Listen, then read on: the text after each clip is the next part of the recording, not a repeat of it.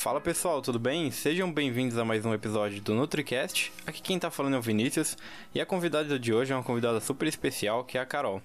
Carol, seja muito bem-vinda. Se você pudesse apresentar um pouquinho para o pessoal que está escutando a gente. Oi, Vinícius. Bom, é um prazer estar aqui com vocês. Para quem não me conhece, sou nutricionista materno-infantil, né? Meu nome é Carol Albuquerque. Sou mestre em nutrição do nascimento à adolescência é, o foco do meu trabalho, né, do mestrado, de estudo, foi uh, comportamento alimentar, então é algo que eu levo muito para os meus atendimentos. Uh, atendo em consultório aqui em São Paulo, em três consultórios diferentes, na NutriOffice, no Espaço Médico Descomplicado e na Clínica Laís Murta. E agora, né, desde a pandemia, também com os atendimentos online. Então, é um grande prazer estar aqui com vocês, falando um pouquinho, né, de nutrição na infância. Perfeito. E Carol, você poderia é, contar um pouquinho pra gente como que é a sua história, né, na nutrição? Como que você escolheu essa área que, que você tanto ama hoje? Se puder falar um pouquinho pra gente. Eu tive uma infância é, em que a minha mãe, já nos anos 80, né, era muito preocupada com alimentação saudável. Então, eu cresci com horta em casa, numa época em que não se falava né, sobre alimentos integrais. Então, na minha casa já fazia parte arroz integral, proteína de soja, então, assim, mel, própolis, sempre com muitas frutas, legumes, aveia, tudo isso fazia parte, né, da minha infância. Então, eu cresci realmente gostando de comer bem e com uma mãe que tinha uma grande preocupação já desde essa época com alimentos orgânicos, com a sustentabilidade. Então foi algo que fazia muito parte da minha infância. É, e aí eu fui mãe muito jovem, então assim, eu já tenho o Vinícius hoje também, seu xará com 22 anos. Então, desde muito cedo, alimentação, né, cuidar da alimentação, né, de outro, né, no caso de uma criança, já foi algo que faz parte da minha vida, né, há muito tempo. E eu sempre quis estudar nutrição. Acabei indo para outras áreas, fui para a área de importação, uh, fazia muitas viagens para a China nesse, nesse, trabalho que me impediam de, de levar adiante a, a faculdade da nutrição, até que finalmente né, é, me formei em nutrição, fiz o mestrado em nutrição do nascimento à adolescência, que quem me conhece sabe né, que eu costumo dizer que foi um divisor de águas na minha vida, porque foi, foi e é muito importante todo o aprendizado quanto às portas que se abriram né, por esse mestrado da, do Centro Universitário São Camilo e fiz diversos outros cursos na área de comportamento alimentar e na área de nutrição materno-infantil.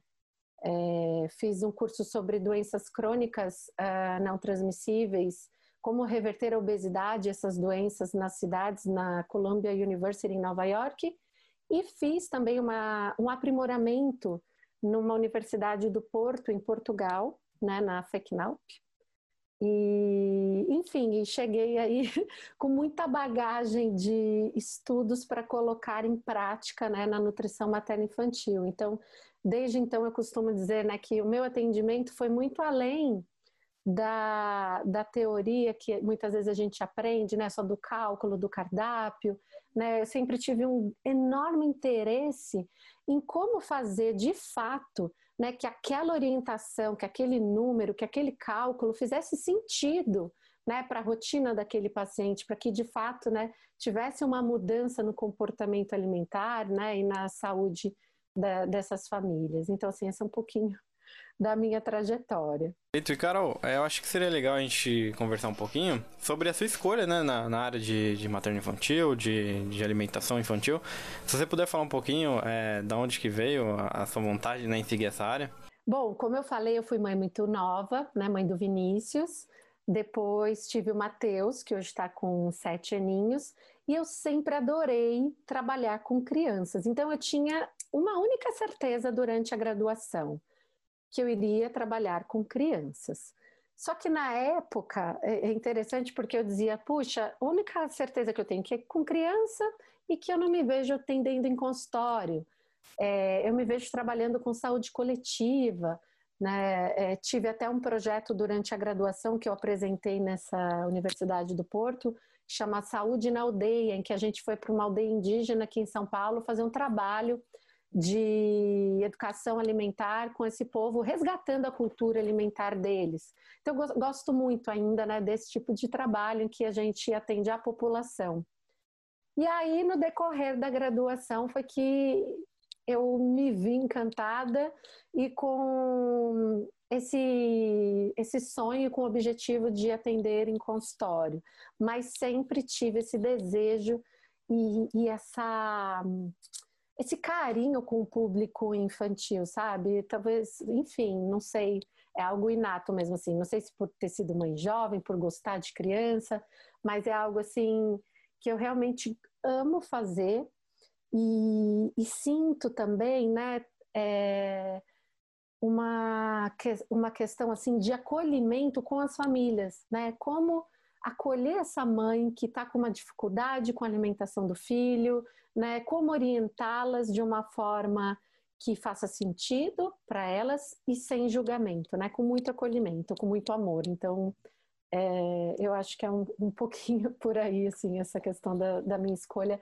pela nutrição materno-infantil, além, claro, né, da, da, da, grande necessidade, né, já na infância, já na, na, gestação, os mil dias, né, que são tão estudados, né, que hoje a gente já sabe da grande importância, né, do papel da nutrição nessa fase para garantir né, a saúde tanto de, dessa geração quanto das futuras gerações. Então, né? Às vezes a gente encontra ali uma, um, um, adulto com uma dificuldade, então a gente consegue aqui trabalhar já na raiz, né, na base. Então, eu acho que é um pouquinho disso. Com certeza. E, Carol, é, para quem tá, tá estudando ainda, né, tá na graduação, ou para quem acabou de se formar e, e, acabou se inspirando um pouquinho né, no seu trabalho, te acompanha também, quais dicas que você poderia dar, né, para quem quer seguir nessa área, que, que, que quer se aproximar um pouquinho dessa área? Eu, né, particularmente, na minha graduação, eu não tive muito acesso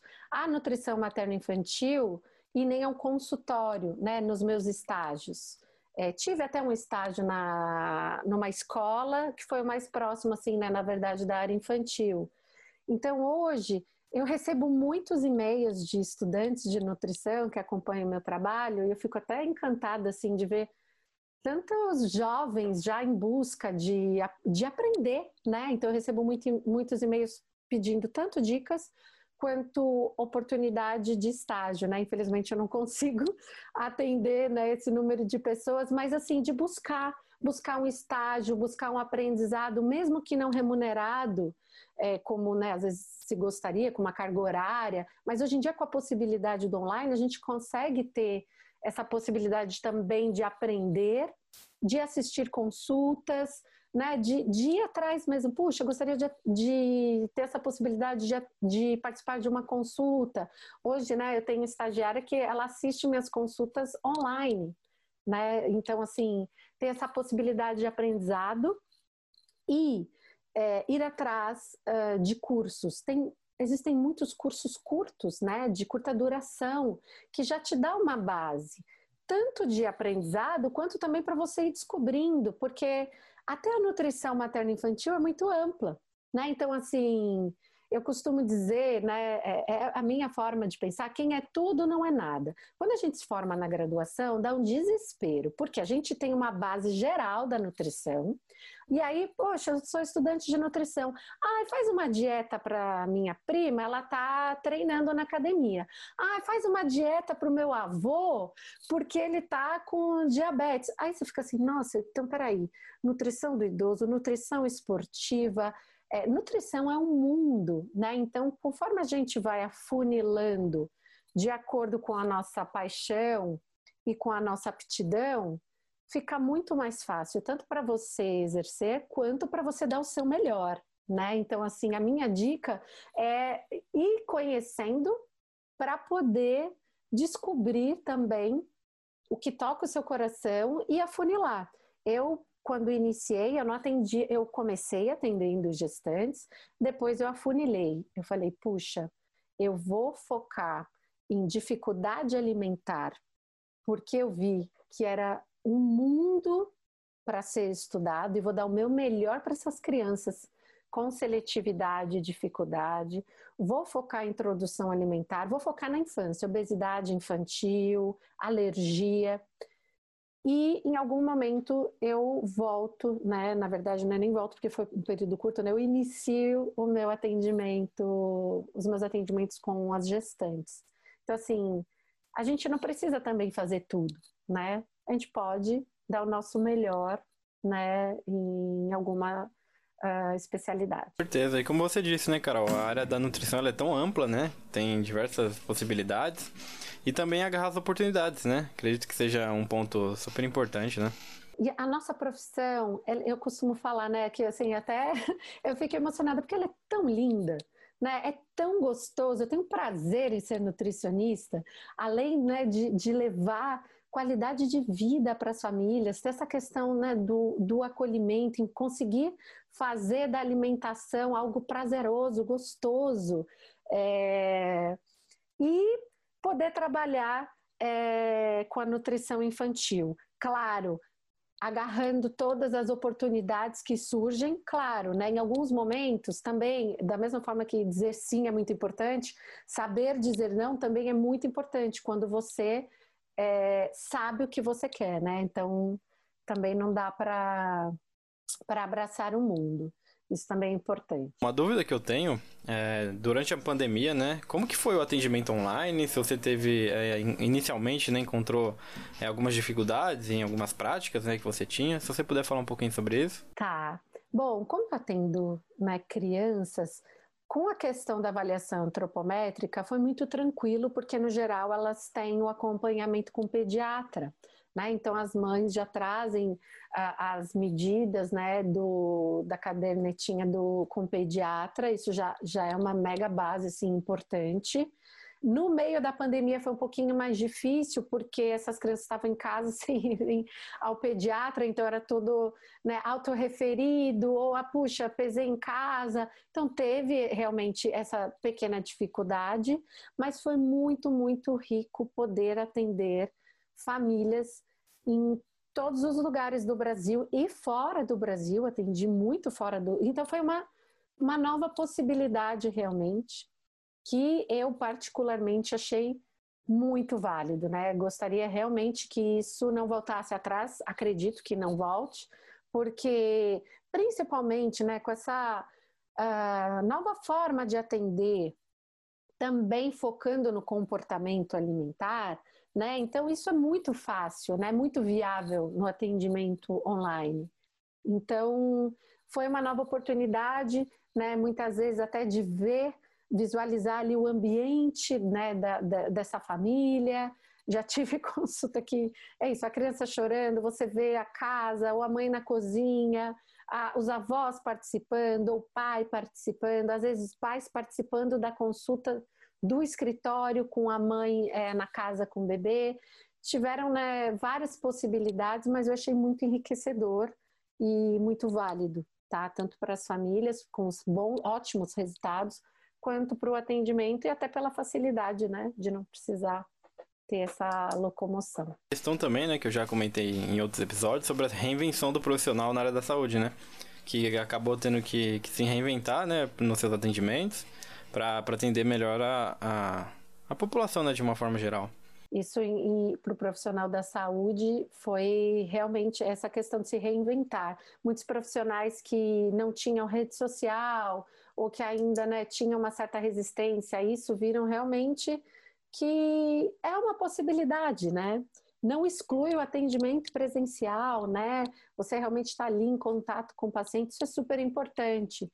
Mas tem também esse outro lado que eu achei realmente enriquecedor e uma forma de ajudar mais pessoas que não teriam a possibilidade de estar no consultório em São Paulo. Antes da gente passar para a introdução alimentar, né, que é um dos, dos principais tópicos, é, queria fazer uma linha do tempo, né? Então, começando pela, pela mãe, né, é, na questão da, da, alimentação, a alimentação da mãe influencia diretamente é, na produção do leite, na, na, nas vitaminas né, do leite?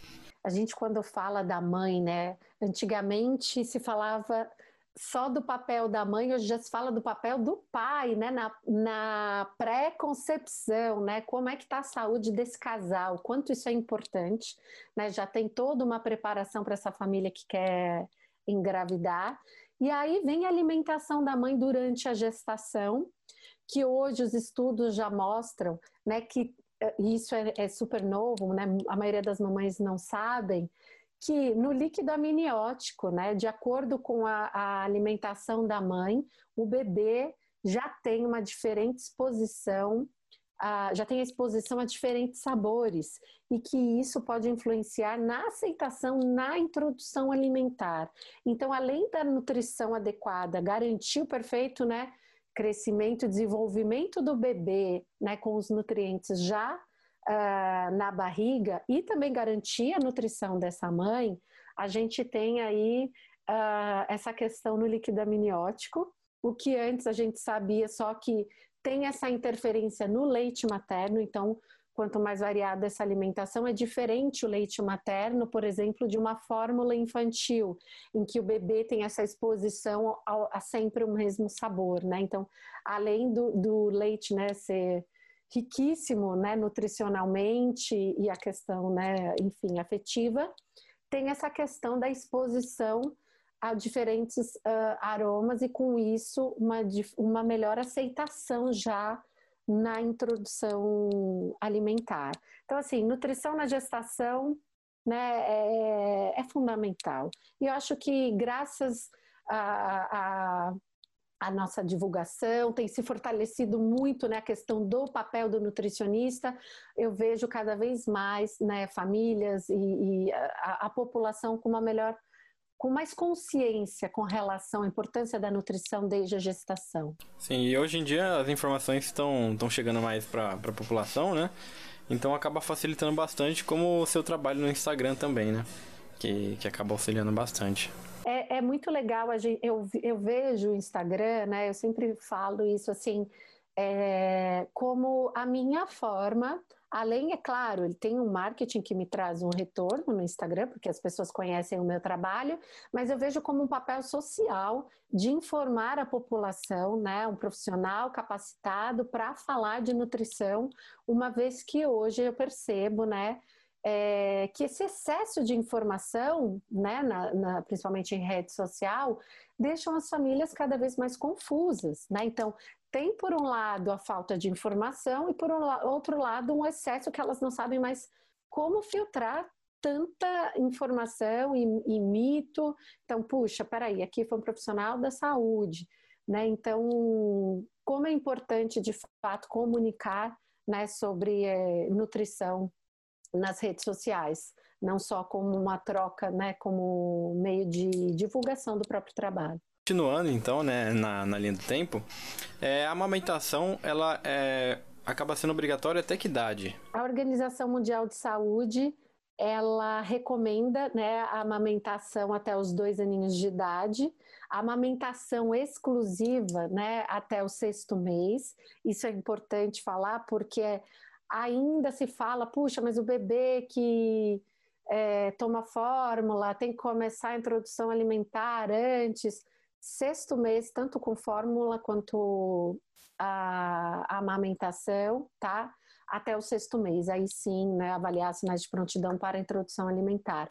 Mas, de preferência, né, a recomendação é que consiga pelo menos até os seis primeiros meses de vida desse bebê garantir a amamentação e tentar se estender né, até os dois anos. Essa é a recomendação.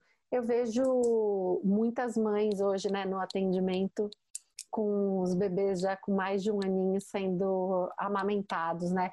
O que antigamente eu, eu vejo que era mais difícil realmente. Então vejo uma, talvez pela divulgação, enfim, né, muitas campanhas de amamentação, isso tem sido eu tenho visto mais. Com certeza. E, Carol, um termo muito interessante, né, que eu, que eu acabei vendo nas suas redes sociais seria sobre o desmame guiado pelo bebê, o BLW. Se você puder falar um pouquinho sobre isso, né, o que significa? Tá. Bom, o BLW, né, que significa é Baby Led Weaning, que a tradução ficou o desmame guiado pelo bebê. Ele foi uma abordagem uh, desenvolvida por duas britânicas, se eu não me engano, em que o bebê, né, basicamente, quando as pessoas ouvem falar de BLW, elas veem que os bebês comem os alimentos, né, em pedaços, né? Então eles pegam esse alimento, levam à boca, né? É, é um desmame guiado pelo bebê, porque é o bebê quem diz o quanto comer, se ele está satisfeito, é ele que leva à boca. E é importante ressaltar que é muito mais do que só comer em pedaços né, é realmente respeitar os sinais de fome e saciedade do bebê, dar autonomia para esse bebê, deixar ele se relacionar com o alimento, que é super importante. A Sociedade Brasileira de Pediatria, né, ela até é, lançou um, como fala, um, um guia sobre essa questão do BLW, porque ele vem sendo muito divulgado né, nas redes sociais. E o que os estudos mostraram é que não tem nenhuma, não tem estudos suficientes sobre BLW para garantir que, se o bebê só for alimentado desta forma a partir dos seis meses, ele vai ser um bebê né, melhor nutrido que coma melhor. Mas que sim, essa abordagem tem benefícios, né? Como eu falei, sinais de fome e saciedade você respeitar, o bebê se relacionar com alimento, né? Tudo isso é, é, algo que a gente já sabe, né, na nutrição materna infantil, quanto isso é importante. Então, mesmo que o bebê seja alimentado com a comidinha amassada, né, a partir do momento em que o bebê já, já, já entende melhor como mastiga, essa família já está mais segura também, porque as famílias têm muita insegurança com relação a engasgo e tudo isso, aos pouquinhos e deixando o bebê, sim, se relacionar, pegar o alimento em pedaço, tem os cortes apropriados para isso, né, nessa fase em que ele ainda só faz esse movimento, ainda não faz o movimento de pinça, que é por volta dos nove meses, aí já são outros cortes, mas esse é o, o, BLW. Então é muito comum a gente ver na divulgação nas redes sociais, bebê com seis meses já comendo em pedaços. Eu recebo muitas mamães no consultório para introdução alimentar, em que elas já leram tudo sobre o BLW e querem fazer dessa forma a partir dos seis meses. E aí eu vou orientar da melhor forma. Mas é interessantíssimo, Vinícius, porque eu vejo a, a personalidade já dos bebês. Alguns bebês não aceitam, eles querem só uh, ser uh, alimentados com a colher. Alguns que as mamães nunca nem ouviram falar em BLW falam: Carol, eu não sei o que acontece, esse menino só quer comer essa menina em pedaços. E aí a gente já vê, puxa, olha que interessante na minha prática, né? Perceber que às vezes não é o que a mamãe tanto quis o bebê ali, né, no seu desenvolvimento, foi uh, com a sua personalidade indo mais para um lado, né, ou para o outro. Mas é, é isso, isso tudo, o BLW. Feito, muito bom, Carol, sua explicação. É, eu acho que seria legal a gente agora, né, partir para a introdução alimentar. Então, é, o que seria né, a introdução alimentar, de uma forma geral, e quais os principais pontos que, que a gente tem que levar né, em consideração? Tá. Bom, a introdução alimentar, né, mais conhecida como introdução alimentar, muitos autores falam de alimentação complementar, né, que é para deixar bem claro que a alimentação né, a, da comidinha, dos sólidos, ela é complementar ao leite, né, tanto o leite materno, preferencialmente, quanto uma fórmula infantil. Por quê? É, tudo, é um mundo novo para esse bebê, né, que ele está acostumado né, com líquido, que é doce, em que a forma de se alimentar é a sucção, e ele tem todo um tempo ali para se adaptar a essa nova forma de comer, uma vez que ele não entende que aquela colher ou aquele alimento que está ali na frente dele é de fato né, para matar a fome dele. É um processo. Então, para as famílias ficarem um pouquinho mais tranquilas com relação a isso, né, a gente fala alimentação complementar, porque olha, o leite ainda garante aqui todos o, os nutrientes. Uma questão fundamental é quando de fato esse bebê está pronto para a introdução alimentar, né? Porque ainda é comum a gente ver a orientação do bebê começar antes, quatro meses e meio, cinco meses, cinco meses e meio. Hoje a orientação é que todos os bebês independente de amamentação, né, uh, exclusiva com leite materno ou com a fórmula, que a introdução seja feita a partir do sexto mês. A gente vai sempre avaliar os sinais de prontidão, porque pela questão né, fisiológica gastrointestinal, dificilmente o bebê está pronto antes do sexto mês.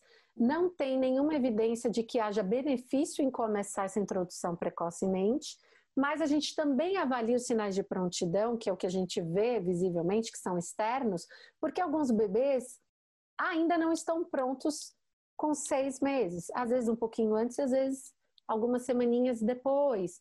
Tem a questão também da idade corrigida quando é um bebê prematuro, que é super comum. Então, o que a gente vai avaliar?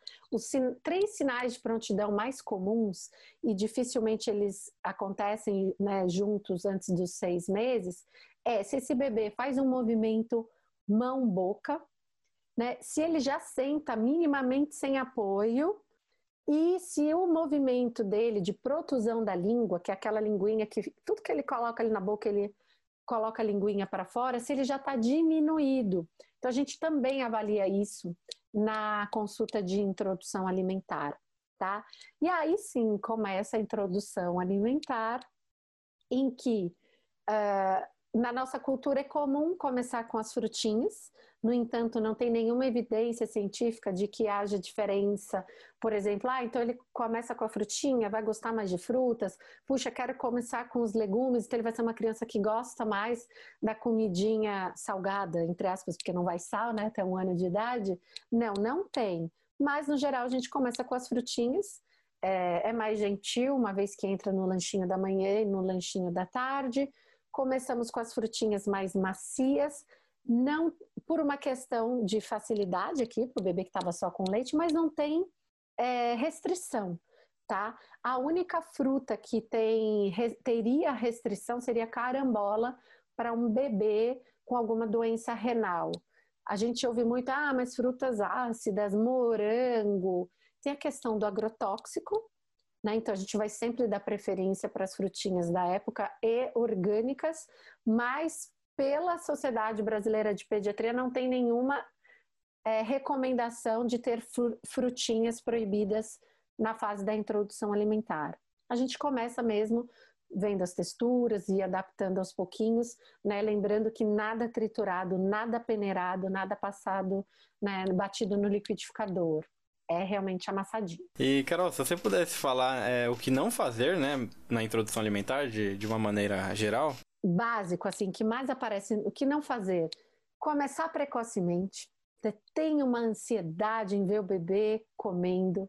Isso é uma coisa que eu recebo muito, inclusive por orientação de muitos pediatras. Né, eu costumo falar, puxa, os pediatras, né, quando nossos filhos têm alguma doença, enfim, eles estão ali muito focados, especialização, que eles fazem pós-graduação, muito focados em diagnósticos, né? Afinal, quando nossos filhos ficam doentes, é, são eles quem resolvem. Mas sobra muito pouco tempo na consulta deles para falar de alimentação e até para eles conseguirem se atualizar nessa, nessa parte, né? Eu, eu, vejo, eu que sou nutricionista materno-infantil, nossa, é um mundo de informação e de atualização o tempo todo né? É realmente muita coisa. Então, é muito comum a gente receber os bebês com orientação para introdução alimentar antes dos seis meses, infelizmente. Então, esse é um dos primeiros pontos. O segundo é realmente o bebê começa antes. Aí é claro, como é que essas mães começam? Passando na peneira, no liquidificador, dando suquinho, né? Então, suco de frutas, gente, antes de um aninho, não. Né? É uma recomendação já de não oferecer o suco, para mim, que eu vejo como antiga, porque já tem aí, sei lá, acho que uns, no mínimo seis anos, mas ainda muito comum receber uh, bebês, porque a gente vem da cultura do suquinho de laranja lima, suquinho de laranja, né? Então, assim, os estudos mostraram, né? Tem uma transição nutricional, né? Então, pensa a diferença, né? De uma infância nos anos 80, 90 até, em que as crianças ainda brincavam um pouco na rua, não tinha esse excesso de tela, né? É, tudo é controle remoto, elevador, carro, as crianças ficam muito mais, uh, são muito mais sedentárias e muito mais expostas aos alimentos ultraprocessados. Então, uma introdução com suco de frutas, né, é, as evidências mostraram uma maior possibilidade das crianças ainda né, muito pequenas com diabetes e sobrepeso e obesidade. Né? Sem contar que quando tem uma orientação no geral, comece com suco de frutas, imagina uma população mal informada em que dá suco de caixinha ainda por cima. Né? Então, assim, orientação é fruta. E mesmo após um aninho, o suco vai ter uma restrição, limite diário, tá?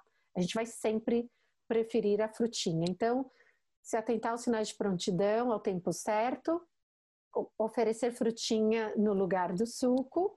Outra questão que também eu recebo com frequência é a questão do sal, né? Teve aí uma, uma confusão, porque tem o manual da Sociedade Brasileira de Pediatria e tem o guia alimentar para as crianças né, menores de dois anos, e teve ali, ah, colocar um sal com moderação. Isso é muito amplo, né? Uma, o que é moderação para mim, o que é moderação para você.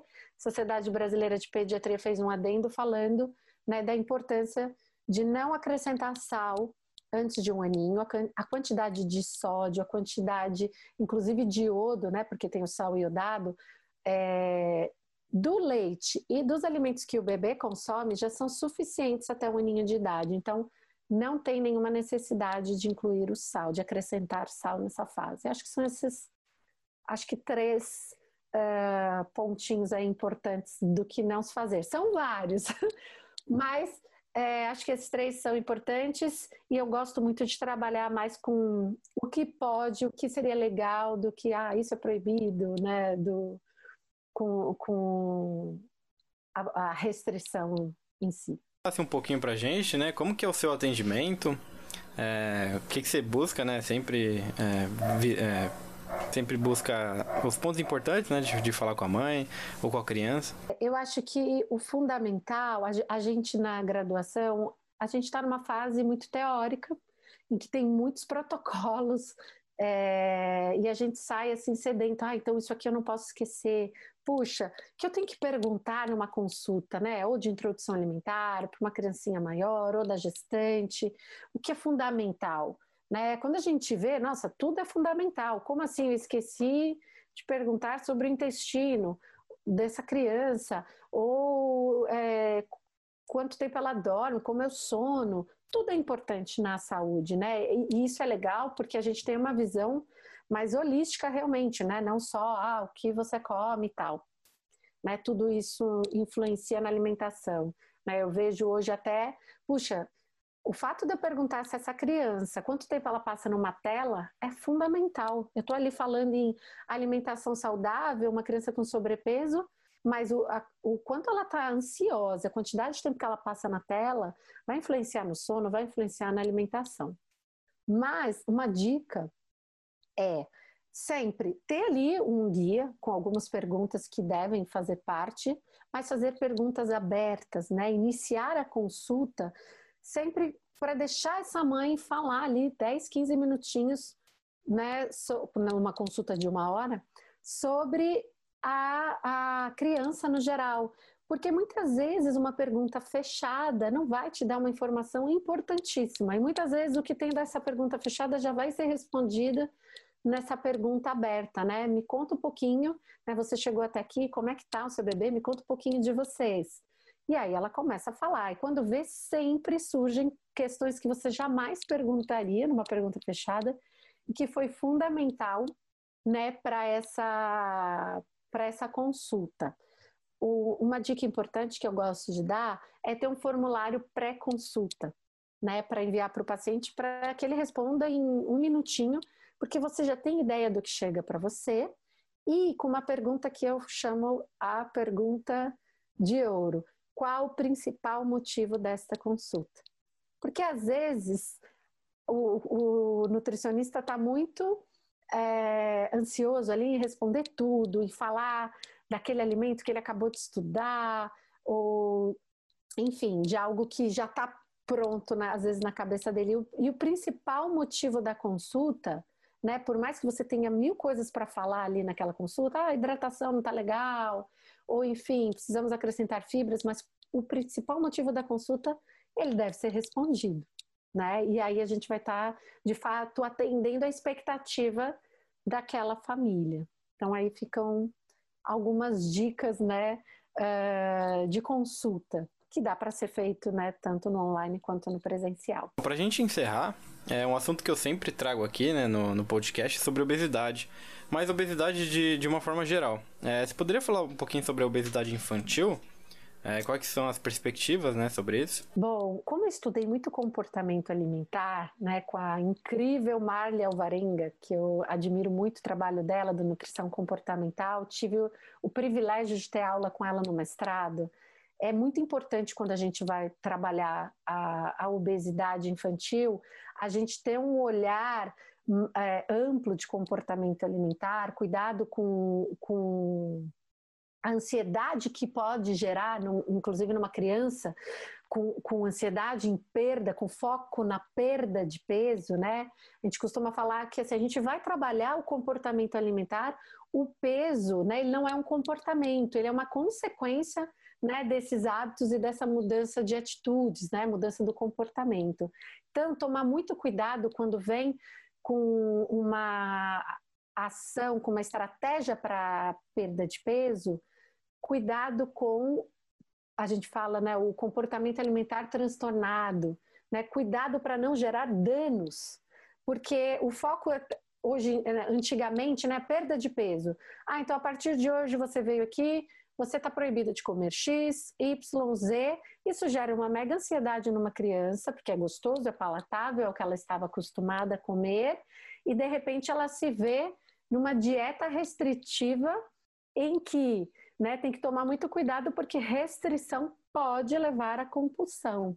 Então, é, eu acho muito importante os estudantes de nutrição estudarem comportamento alimentar para conseguirem ter um olhar mais amplo quando se trata de obesidade infantil, né? Uma vez que, no geral, né, fica um pouco mais fácil o trabalho com a, porque é com adulto, né?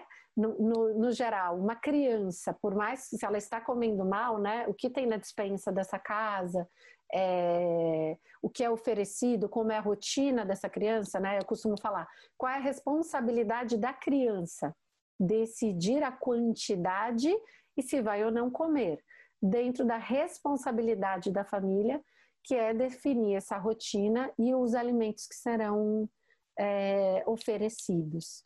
Né? Trabalhar com a criança sinais de fome e saciedade, né? reconhecendo as emoções, né? o que leva ao comer, comer mais ou comer menos. Então, é um trabalho bem amplo assim, de comportamento alimentar que é muito legal e que o que eu percebo que é muito bacana é que muitas crianças vêm muito fechadas, já passaram em nutricionistas, ou vieram com a mãe falando, a família, você precisa fazer dieta, você precisa parar de comer, você está comendo demais, então eles já chegam assim, meu Deus, cheguei aqui na nutricionista para ouvir que eu não posso isso nem aquilo e que está tudo errado. Então, trazer leveza para esse momento, calma aí. A gente vai trabalhar o como comer, né, sem restrições, é, sem dieta restritiva, né, adaptando, com fazendo pequenas mudanças, mas de uma forma mais leve, mais tranquila e, claro, prazerosa para essa criança, né, sempre partindo dos alimentos que para ela também né, é, fazem sentido, porque não adianta eu falar, não, mas ela tem que comer X colheres de verduras, sendo que ela nunca comeu e não gosta. Então, é um trabalho realmente a longo prazo. Oh, gostaria de agradecer muito a sua participação aqui no NutriCast. Com certeza foi, foi muito enriquecedor, né? Não só para não só o pessoal que está escutando a gente, mas para mim também. Então, novamente, muito obrigado. E se você puder deixar uma mensagem final para quem está escutando a gente? Eu, foi um enorme prazer estar aqui, né? Adoro falar sobre nutrição, é realmente um prazer. E, bom, se eu puder deixar uma mensagem, né? Acho que a maioria aqui do, dos ouvintes acabam sendo estudantes de nutrição, é que a gente tem uma profissão né, muito linda, né? A gente tem um grande poder nas mãos e que privilégio nosso né, ter essa responsabilidade de ajudar mais famílias né, por meio da alimentação e da nutrição, que a gente possa fazer disso algo prazeroso e mais leve, tá? E quem tiver qualquer dúvida extra, podem contar comigo, né? Quem me conhece sabe que eu estou super aberta a receber e-mail, mensagem uh, no Instagram. Quem me conhecer meu trabalho é nutricarol.albuquerque no Instagram. E é um enorme prazer estar aqui com vocês e sempre poder dividir e compartilhar né, conhecimento. Né? A gente precisa ter sempre um olhar de união entre nós nutricionistas. Quanto melhores né, nós formos, não tem competição. Vai ser, né, tem muita gente aí para trabalhar, muitas famílias, vai, ser, vai ter sempre uma indicação para cada um. Então, é que a gente se una realmente como profissional da saúde, como nutricionista. Novamente, muito obrigado. É, se você puder repetir, por favor, o Instagram, né, para quem quiser conhecer um pouquinho mais do seu trabalho. Tá, é nutricarol.albuquerque. Lembrando que ele está disponível em todas as plataformas de áudio, no Spotify, no Google Podcasts, no YouTube e também no Facebook. Então é isso, pessoal. Muito obrigado pela presença. Obrigado, Carol, e até a próxima. Tchau, tchau.